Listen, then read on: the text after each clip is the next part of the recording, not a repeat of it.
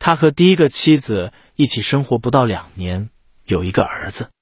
离婚宣判时，法官把孩子判给了母亲，要托马斯将三分之一的薪水付给母子俩，由此保证他每月可以看儿子两次。但每次托马斯该去看儿子时，孩子的母亲总是爽约，要是他给他们送上奢华的礼品，他见儿子肯定要容易一些。他终于明白，要付钱给母亲才能得到儿子的爱，而且这笔钱还要预付。他经常设想日后要把自己的思想灌输给儿子，他这些想法与孩子母亲的想法是格格不入的。每次一想到这个问题，他就已经累了。一个星期天，母亲又在最后一分钟不让他跟儿子一起出门，他于是决定这辈子都不要再见到他。再说，他为什么非要牵挂这个孩子，而不牵挂别的孩子呢？他和他没有任何维系，除了那个不慎之夜。抚养费他可以严格照章支付，可用不着别人来以什么父爱的名义让他去争什么做父亲的权利。显然，没人能接受这种理由。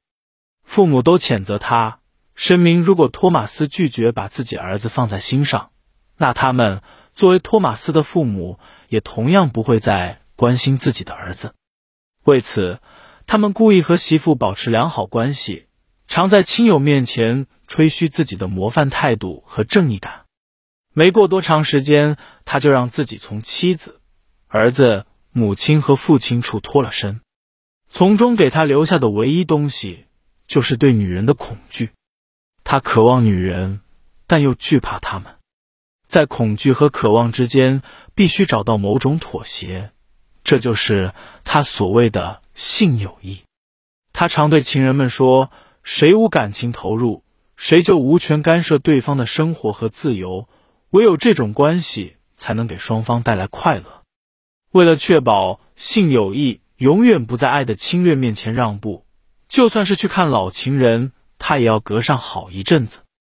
他认为这种方式无懈可击，对朋友炫耀说要坚持三的原则，可以在短期内去会同一个女人，但绝不要超过三次；也可以常年去看同一个女人，但两次幽会间至少得相隔三周。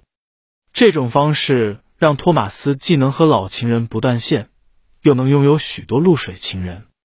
他并不总是被人理解的，在他这些女友中。